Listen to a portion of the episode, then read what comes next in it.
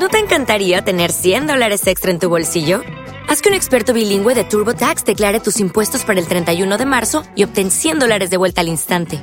Porque no importa cuáles hayan sido tus logros del año pasado, TurboTax hace que cuenten. Obtén 100 dólares de vuelta y tus impuestos con 100% de precisión, solo con Intuit TurboTax. Debes declarar para el 31 de marzo. Crédito solo aplicable al costo de la presentación federal con TurboTax Full Service. Oferta sujeta a cambios o cancelación en cualquier momento. El nivel del ser. ¿Quiénes somos? ¿De dónde venimos? ¿Para dónde vamos? ¿Para qué vivimos? ¿Por qué vivimos?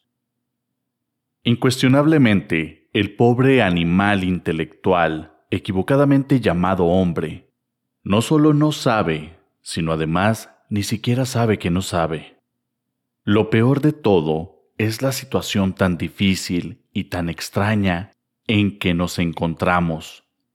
Ignoramos el secreto de todas nuestras tragedias y sin embargo estamos convencidos de que lo sabemos todo. Llévese un mamífero racional, una persona de esas que en la vida presumen de influyentes, al centro del desierto del Sahara. Déjesele allí, lejos de cualquier oasis, y obsérvese desde una nave aérea todo lo que sucede. Los hechos hablarán por sí mismos. El humanoide intelectual, aunque presuma de fuerte y se crea muy hombre, en el fondo resulta espantosamente débil. El animal racional es tonto en un ciento por ciento.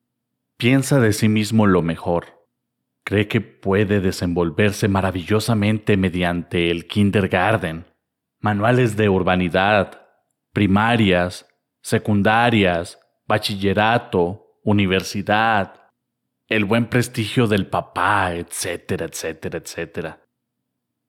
Desafortunadamente, tras de tantas letras y buenos modales, títulos y dinero, bien sabemos que cualquier dolor de estómago nos entristece y que en el fondo continuamos siendo infelices y miserables. Basta leer la historia universal para saber que somos los mismos bárbaros de antaño y que en vez de mejorar, nos hemos vuelto peores. Este siglo XX con toda su espectacularidad, guerras, prostitución, sodomia mundial, degeneración sexual, drogas, alcohol, crueldad exorbitante, perversidad extrema, monstruosidad, etcétera, etcétera, etcétera. Es el espejo en que debemos mirarnos. No existe, pues, razón de peso para jactarnos de haber llegado a una etapa superior de desarrollo. Pensar que el tiempo significa progreso es absurdo. Desgraciadamente los ignorantes ilustrados continúan embotellados en el dogma de la evolución en todas las páginas negras de la negra historia hallamos siempre las mismas horrorosas crueldades, ambiciones, guerras, etc. Sin embargo, nuestros contemporáneos supercivilizados están todavía convencidos de que eso de la guerra es algo secundario. Un accidente pasajero que nada tiene que ver con su tan cacareada civilización moderna. Ciertamente lo que importa es el modo de ser de cada persona. Algunos sujetos están borrachos, otros abstemios, aquellos honrados y estos otros sinvergüenzas. De todo hay en la vida. La masa es la suma de los individuos. Lo que es el individuo es la masa, es el gobierno, etc. La masa es pues la extensión del individuo. No es posible la transformación de las masas, de los pueblos, si el individuo, si cada persona no se transforma. Nadie puede negar que existen distintos niveles sociales. Hay gentes de la iglesia y del prostíbulo, del comercio y del campo Así también existen distintos niveles del ser. Lo que internamente somos, espléndidos o mezquinos, generosos o tacaños, violentos o apacibles, castos o lujuriosos, atrae las diversas circunstancias de la vida. Un lujurioso atraerá siempre escenas, dramas y hasta tragedias de lasciva en las que se verá metido. Un borracho atraerá a los borrachos y se verá metido siempre en bares y cantinas, eso es obvio. ¿Qué atraerá el usurero, el egoísta? ¿Cuántos problemas, cárceles, desgracias? Sin embargo, la gente amargada, cansada de sufrir, tiene ganas de cambiar, voltear la página de su historia. Pobres gentes quieren cambiar y no saben cómo. No conocen el procedimiento. Están metidas en un callejón sin salida. Lo que les sucedió ayer les sucede hoy y les sucederá mañana. Repiten siempre los mismos errores y no aprenden las lecciones de la vida ni a cañonazos. Todas las cosas se repiten en su propia vida. Dicen las mismas cosas, hacen las mismas cosas, lamentan las mismas cosas. Esta repetición aburridora de dramas, comedias y tragedias continuará mientras carguemos en nuestro interior los elementos indeseables de la ira, codicia, lujuria, envidia, orgullo, pereza, gula, etc. ¿Cuál es nuestro nivel moral? O mejor dijéramos, ¿Cuál es nuestro nivel del ser? Mientras el nivel del ser no cambie radicalmente, continuará la repetición de todas nuestras miserias, escenas, desgracias e infortunios.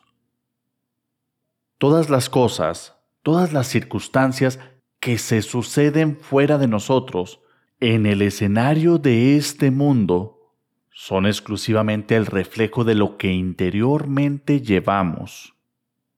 Con justa razón podemos aseverar solemnemente que lo exterior es el reflejo de lo interior.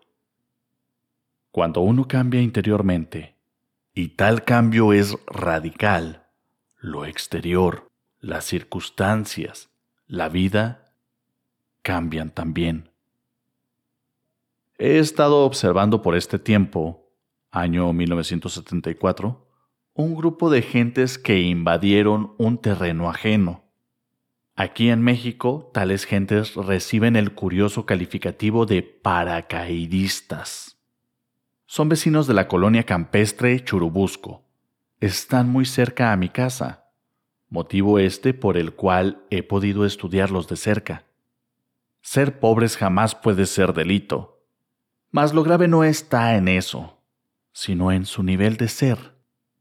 Diariamente se pelean entre sí, se emborrachan, se insultan mutuamente, se convierten en asesinos de sus propios compañeros de infortunio, viven ciertamente en inmundas chozas dentro de las cuales en vez de amor reina el odio.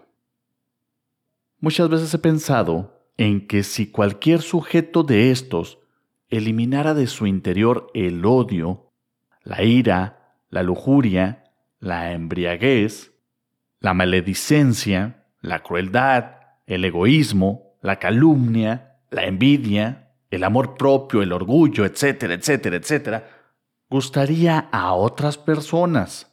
Se asociaría por simple ley de afinidades psicológicas con gentes más refinadas más espirituales. Esas nuevas relaciones serían definitivas para un cambio económico y social.